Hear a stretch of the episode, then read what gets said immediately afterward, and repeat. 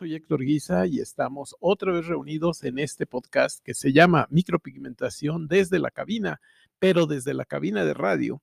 Este podcast que se transmite a través de Anchor de Spotify, pero tú lo puedes hacer muy popular si lo difundes en tus redes sociales, porque seguramente que vas a encontrar algo, un tipo, una información valiosa que va a mejorar tu trabajo cotidiano en la micropigmentación. Y por qué no, también vamos a platicar de todas las modificaciones corporales.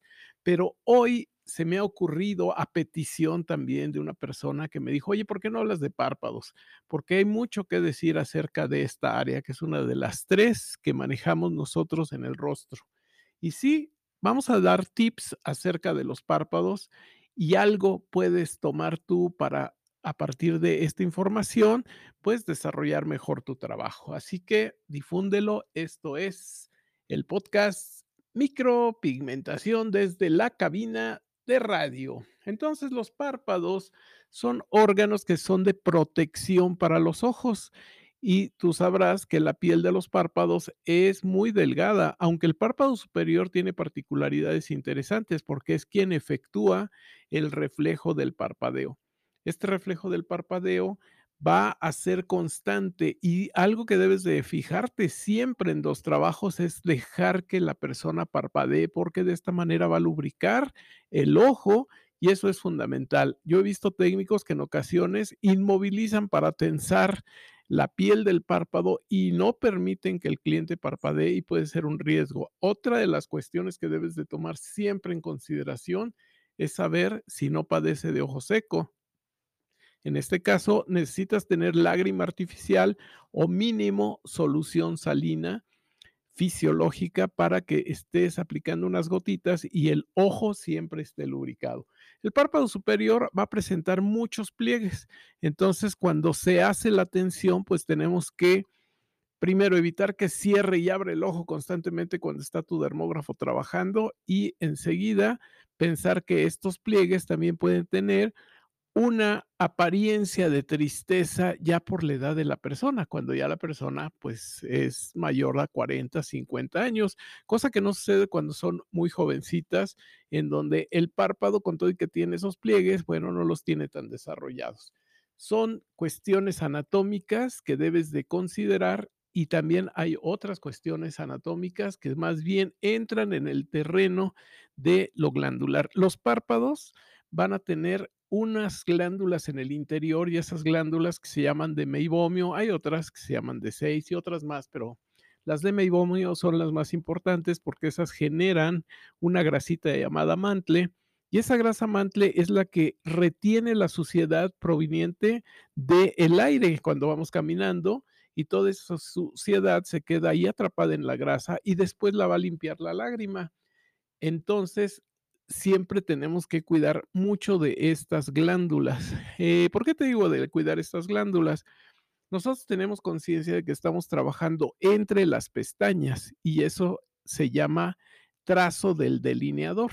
Pero en tiempos pasados a alguien se le ocurrió que también había que micropigmentar lo que es la base del párpado, o sea, adentro ya lo que está más próximo al ojo y esto ponía en peligro la obliteración de estas glandulitas que ya no iban a cumplir con su función e iban a predisponerse a causar infecciones como los chalacios, por ejemplo, lo que conocemos mucho como perrillas, y de esta manera pues íbamos a causar un daño a esta persona que tenía que ser resuelto por un oftalmólogo. Pero como yo sé que tú no te prestas a hacer trabajos que desconoces y cumples con todos los que son los estándares de las buenas prácticas de la micropigmentación, pues también recuerdas que las zonas prohibidas son el lagrimal y también el canto externo. Quiere decir que no vamos a cerrar la línea del delineador superior con la línea del delineador inferior por los cantos de los ojos.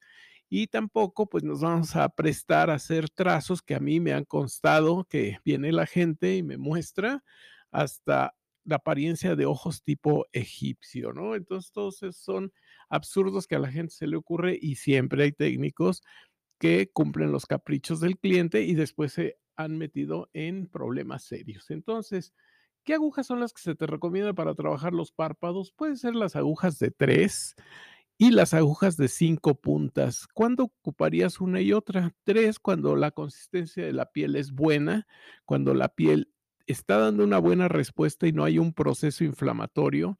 Y cinco, cuando sí percibes que se inflama, que tiene la piel muy delgadita o que tiene exceso de vascularización, lo que puede predisponer a que se le irrite mucho el ojo y en el peor de los casos, si tú trabajas y sobre trabajas, puede generar algún tipo de migración. Bueno, algo que es importantísimo también es el visajismo. En ocasiones evitamos hacer visajismo en párpados, pero es necesario que sientes a la persona, que la tengas cómodamente de frente para que observes sus rasgos y podamos nosotros trazar y sobre todo hoy que está de moda, hacer unas extensiones triangulares bastante pronunciadas, bueno, que tengan simetría en ambos ojos y para esto necesitas trabajarla con los ojos abiertos y estar visualizando el trazo que tú estás desarrollando antes, antes de introducir la aguja con tu dermógrafo. La anatomía, pues ya dijimos que es importante y cuando veas un pliegue del párpado demasiado pronunciado, este pliegue es capaz de pesar tanto que te cubre el delineado. Entonces, hay personas de edad avanzada que, pues, cuando ya las vemos, les, podemos hacer un buen visajismo y todo, y cuando vemos que le decimos, a ver, parece abra los ojos, resulta que el pliegue le cubre el delineado, entonces no es un candidato muy bueno, muy apropiado para hacerle este tipo de trabajo. Y ahora vamos a platicar de algo que es controversial y que últimamente se ha hablado mucho de ello y es acerca de las tintas. Acuérdate que una tinta es la combinación entre un vehículo y un pigmento. Pero hoy en día la gente cuando pide el delineador de ojos lo pide de un negro intenso. Entonces hemos vivido el síndrome de la rueda de la fortuna. Lo que estaba arriba ahora viene abajo, lo que estaba abajo ahora sube. ¿A qué me refiero?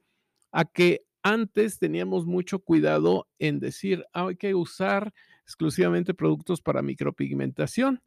Pero bueno, pues las personas innovadoras dicen, no, pues las tintas más oscuras, las que dejan un terminado mucho más bonito, son las de tatuaje. Hay un tipo de tinta que se llama Jet Black y que muchas marcas lo manejan así y es una tinta sumamente acuosa. Y también vamos a hacer un paréntesis en esto. Si tú no sabes manejar adecuadamente esa combinación de técnicas, agujas y tintas muy acuosas, puedes generar migraciones. Y hay otro factor que también es fundamental en esto. Acuérdate que en micropigmentación, azul, negro y gris se consideran sinónimos. Quiere decir que cuando tú ves una tinta negra es porque tiene una gran carga de azul. Y si tú aplicas la tinta negra porque en el frasco se ve muy bien, porque en su catálogo se ve muy bien, porque a lo mejor hiciste las degradaciones y se ve muy bien, es posible que esta tinta, y más cuando es de óxido de hierro, se vaya a una tonalidad azulosa. Entonces, ¿cuál es la solución para este problema? Las tintas deben de neutralizarse con un tono cálido, que puede ser rojo, que puede ser naranjoso, que puede ser tonalidades bugambilia y que, por ejemplo, no es consejo, pero nada más se los menciono como un conocimiento extra.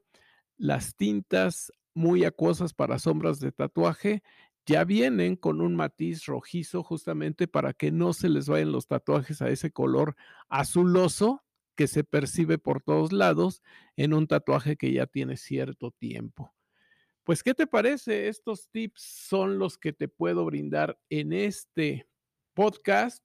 Y como les dije y les prometí, pues vamos a seguir platicando acerca de esto en otros podcasts donde sigamos hablando de párpados, porque son la mirada, justamente es algo que atrae al observador y a las personas les gusta lucir unos ojos que sean encantadores. Y también ¿qué crees? Pues ya los hombres están pidiendo que se les haga el enhancement de pestañas, que es un puntilleo entre las pestañas y que no va a tener esos rasgos de la línea femenina.